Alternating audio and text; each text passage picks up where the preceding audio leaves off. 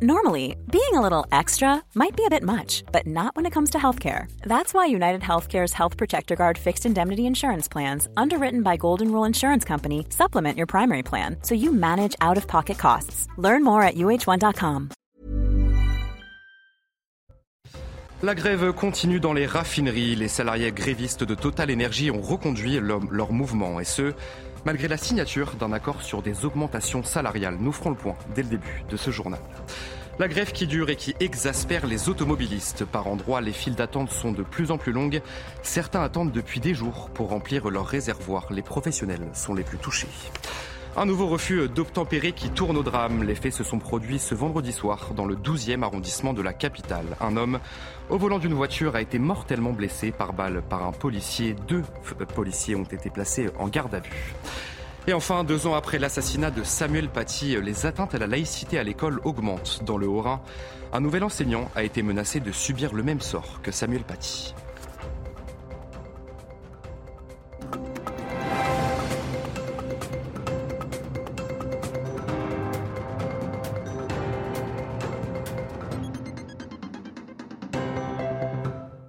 Bonsoir à tous, je suis euh, très heureux de vous retrouver pour l'édition de la nuit. Les Français promis un nouveau week-end de galère. Les files d'attente devant les stations-service ne sont pas prêtes de disparaître, même si les syndicats majoritaires comme la CFDT ont signé un accord sur les salaires.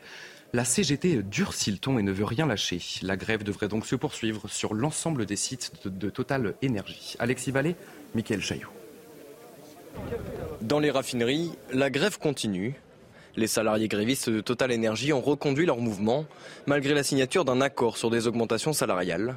Ces blocages concernent les cinq sites du groupe la bioraffinerie de la Mette dans les Bouches du Rhône, les raffineries de Fézin dans le Rhône, de Donge en Loire-Atlantique, de Normandie, la plus importante du pays, ainsi qu'au dépôt de carburant de Flandre dans le Nord. Mais face à la colère des automobilistes, la CGT assure rester compréhensive. On prend en compte les tensions qui ont lieu aujourd'hui dans ce pays. Nous sommes une organisation syndicale responsable, donc nous livrerons en partie du carburant pour apaiser les tensions. Mais certainement pas tous les jours. Et cette modalité-là est ponctuelle pour le week-end. Chez Esso ExxonMobil, les accords entre la direction et la CFDT ont permis la levée des grèves dans les raffineries. Après Fos-sur-Mer dans les Bouches-du-Rhône jeudi, celle de Port-Jérôme-Gravenchon en Seine-Maritime s'est terminée ce matin. Une réouverture contrainte suite à la décision du tribunal administratif de Rouen qui permet la réquisition de grévistes pour faire fonctionner le dépôt de carburant. Les réquisitions d'Elisabeth Borne sont maintenant en place et on est obligé de sortir le produit de la raffinerie.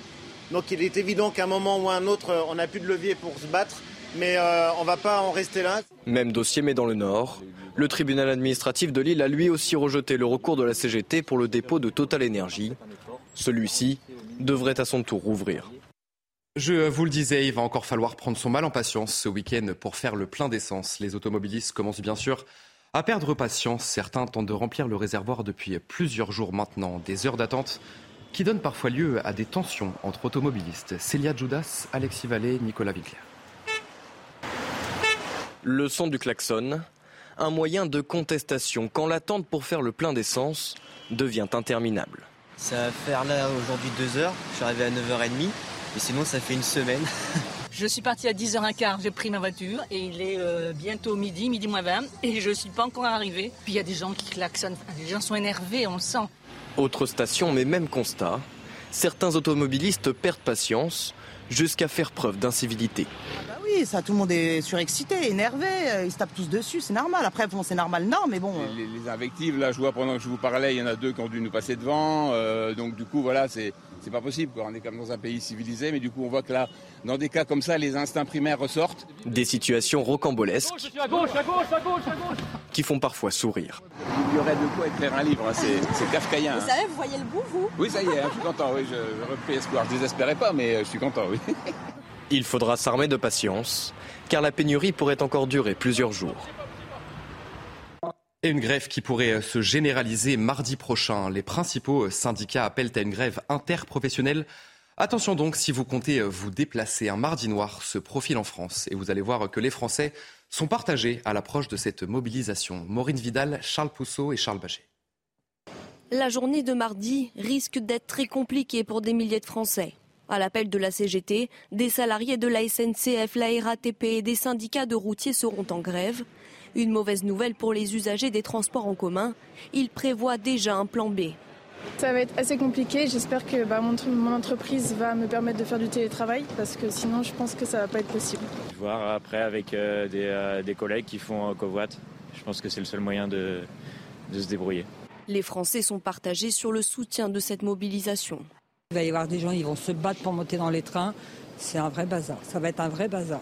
Ça m'énerve pas. Je pense que chacun a ses revendications, mais, euh, mais voilà. Enfin, si tant que c'est pas tout le temps. Plusieurs centrales nucléaires sont déjà en grève depuis plusieurs semaines. Des salariés se mobiliseront bien ce mardi. Ils seront rejoints par d'autres secteurs, celui de la santé, l'éducation ou des organisations de jeunesse comme l'UNEF ou la vie lycéenne. Un mardi noir qui pourrait avoir de très lourdes conséquences sur notre économie, surtout si, si cette grève est amenée à durer dans le temps. On va écouter l'analyse de l'économiste Marc Toiti. On a une situation aujourd'hui extrêmement compliquée, extrêmement difficile, avec, on voit des appels à la grève un petit peu partout. Alors, j'ai fait un petit calcul. Hein. Il faut savoir qu'une grève générale, c'est-à-dire que si on arrête complètement le pays, pour une journée, ça peut coûter à peu près 1,5 milliard d'euros. Donc euh, c'est vrai qu'on est dans la valse des milliards, mais un petit peu le danger est là, c'est que si jamais on laisse cette situation s'éterniser, s'enliser, effectivement on aura une très forte baisse de l'activité euh, sur, sur l'ensemble du, euh, du quatrième trimestre donc 2000, 2022. Déjà on est plutôt mal, il y a beaucoup d'inflation, la consommation qui est en train de baisser, la, la confiance des ménages qui est quasiment sur des plus bas historiques. Donc là effectivement on a un vrai risque de récession durable pour l'économie française. Alors que la grève se poursuit dans les raffineries, le dialogue social a lui progressé. C'est ce qu'a déclaré ce vendredi la ministre de la Transition énergétique, Agnès Pannier-Runacher. Elle souhaite, dit-elle, soulager au plus vite les Français avec des réquisitions très ciblées. Je vous propose de l'écouter. À ce stade, nous faisons des réquisitions pour les Français. Ce sont des réquisitions ciblées. Elles portent sur un nombre très réduit de personnel, deux sur Port-Jérôme, deux équipes de trois sur le dépôt de, Dunkerque. Et notre objectif, c'est de soulager les Français. Nous euh, ne sommes pas contre les grévistes, nous voulons soulager les Français et prendre des réquisitions mesurées. Ces réquisitions aujourd'hui répondent euh, à nos besoins, c'est-à-dire libérer les dépôts qui sont euh, les plus capables de apporter rapidement du carburant dans les stations-service. La pénurie de carburant impacte bien sûr tous les automobilistes et en particulier les professionnels qui dépendent du carburant pour exercer leur activité. Et parmi eux, figurent les pêcheurs qui sont très inquiets. La pénurie de gasoil et la flambée historique du prix les met en, garde, les met en grande difficulté. Reportage à Arcachon, Antoine Estève et Jérôme Rampenou. Regardez. Pour ces fileyeurs et chalutiers d'Arcachon, lors de certaines pêches lointaines, le gasoil, c'est plus de la moitié des dépenses du bateau. La consommation d'un moteur énorme comme celui-ci se calcule à l'heure d'utilisation. L'hiver, on monte en Noirmoutier, Belle-Île. En route, on consomme entre 35 et 40 litres. Et après, quand on est en mode pêche, c'est. On va dire 6-7 litres. Au total, 2000 litres pour une semaine de pêche au milieu de l'Atlantique. Ces dernières années, le gasoil professionnel ne dépassait pas les 50 centimes. Il est maintenant à plus d'un euro le litre. Beaucoup de pêcheurs affirment que leur activité n'est plus rentable. On stoppe les bateaux trois mois dans l'année déjà. C'est ça, plus, plus, ben, plus tout le reste après. Euh, voilà, c'est sûr que les années vont être compliquées. Quoi. Les années à venir, je pense que ouais, ça va être compliqué. Avec les blocages dans les raffineries, ils craignent aussi une pénurie d'essence dès la semaine prochaine. Pour continuer à pêcher, ils doivent naviguer moins vite et moins loin. Faut mollir la manette. C'est comme en voiture, quoi. On mollit un peu. C'est-à-dire On rallonge le trajet. On va plus doucement. Pas le choix, faut y aller, faut continuer quand même. Après, si c'est vraiment trop cher à 1,10€, 1,20€, les bateaux s'arrêteront. Ici, plus de la moitié des entreprises sont déjà considérées comme fragiles économiquement. Cette nouvelle crise est un nouveau coup dur pour ce secteur qui emploie plus de 16 000 marins-pêcheurs en France. Autre secteur très impacté, celui des auto-écoles, où les leçons sont souvent reportées. Certaines entreprises peuvent poursuivre leur activité grâce à l'utilisation de voitures électriques. Reportage en région parisienne signé Thibault Marcheteau. Depuis plusieurs jours, les appels comme celui-ci s'enchaînent.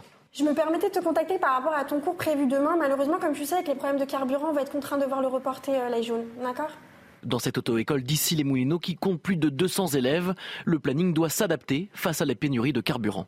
Il y a des plannings pour qui, bah, du coup, je vais devoir même reporter d'un mois Euh, et pour être le plus juste possible des fois avec tout le monde, je suis obligée de transformer des heures, en, des deux heures en une heure. On est obligé de des fois leur, euh, leur offrir des heures. Avec une flotte de quatre voitures thermiques, on s'organise pour faire le plein avant ou après les heures et parfois même le week-end. Alors une fois les élèves au volant, on fait tout pour limiter au maximum la consommation d'essence. On essaie de tendre plus vers euh, l'éco-conduit, donc on essaie de passer la vitesse supérieure pour moins tirer sur le moteur, si vous préférez, pour moins consommer, moins polluer. On le faisait déjà en amont, mais on accentue beaucoup plus bah, durant cette période, parce que c'est vrai que c'est difficile actuellement de trouver du carburant. Dans cette entreprise, plus de 50 heures ont été supprimées cette semaine. Et si certains cours ont pu être maintenus, c'est notamment grâce aux quatre véhicules électriques dont dispose cette auto-école. Cette pénurie de carburant provoque bien sûr la colère des automobilistes, mais influence aussi sur la manière de conduire. Certains ont, modifié leur comportement au volant, notamment en roulant moins souvent et surtout moins vite. Adrien Spiteri, Mathilde Ibanez et Olivier Gangloff. Pour éviter ces files d'attente devant les stations-service, certains automobilistes ont changé leurs habitudes au volant.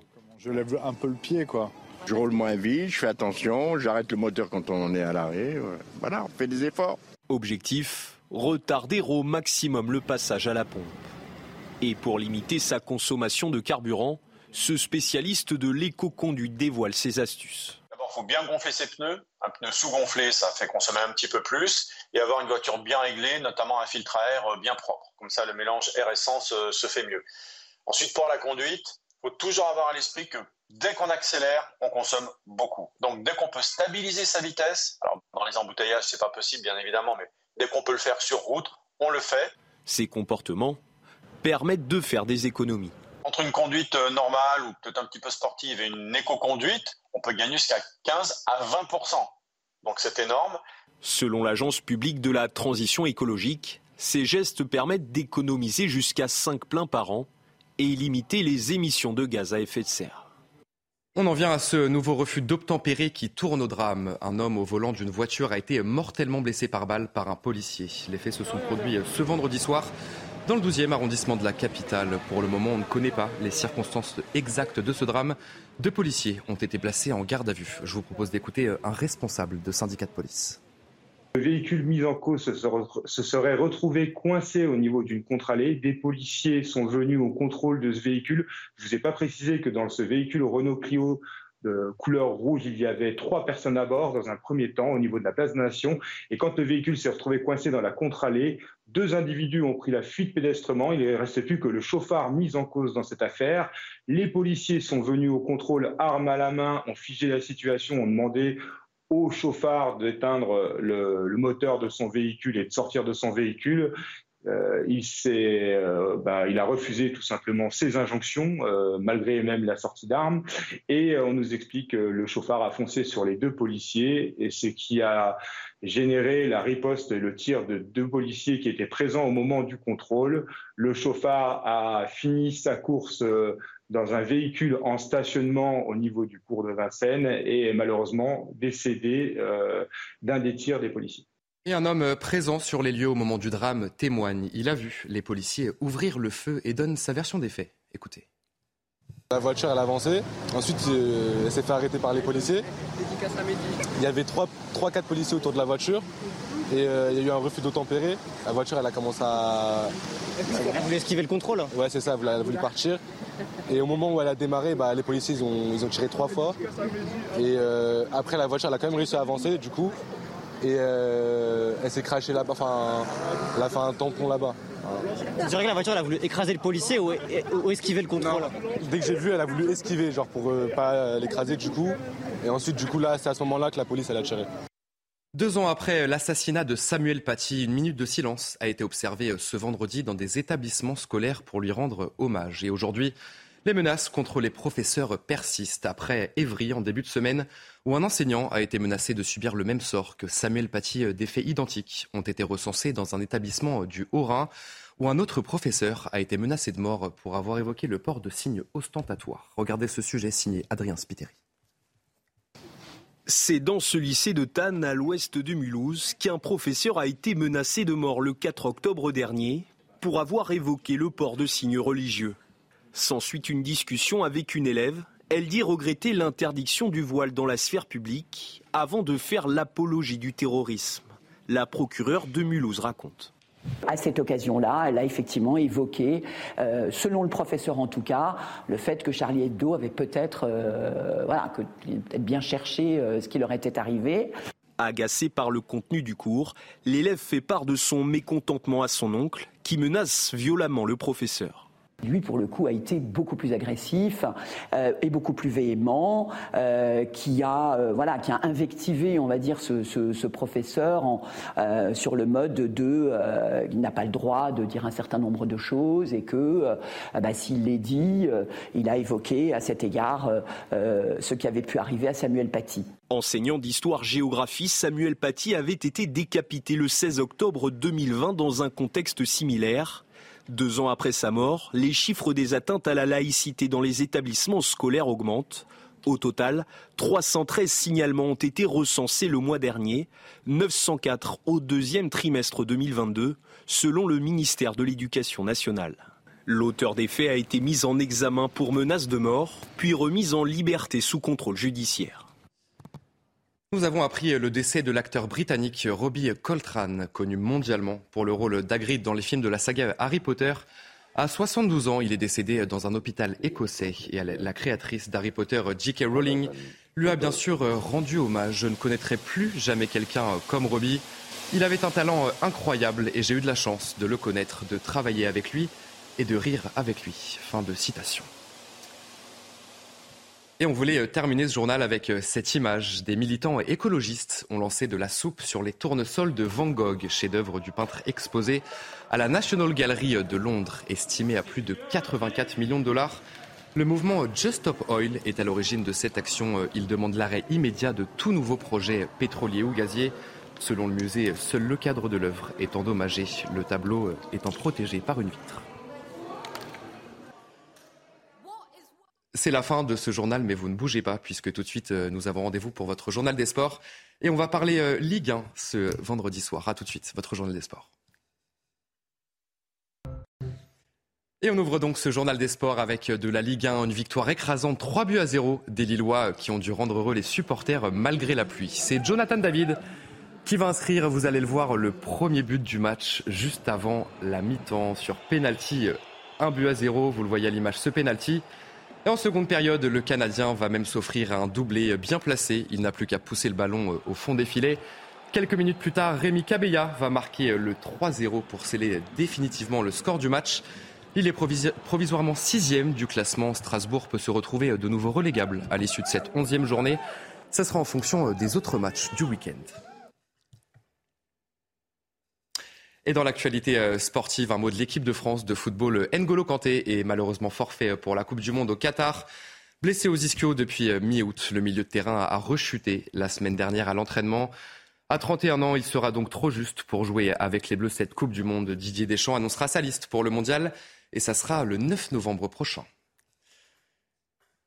Après le foot, on passe euh, au rugby. L'équipe de France joue ce samedi matin son deuxième match de la Coupe du Monde après une très belle victoire face à l'Afrique du Sud en ouverture. Les Françaises affrontent l'Angleterre qu'elles n'ont plus battue en compétition officielle depuis 2018. Clara Mariani. Sans complexe. Ainsi s'avance le 15 de France à l'heure du choc qui doit l'opposer à l'Angleterre, à Fangaré. Se livrer individuellement, se livrer collectivement, jamais douter et euh, on comptera les points à la fin.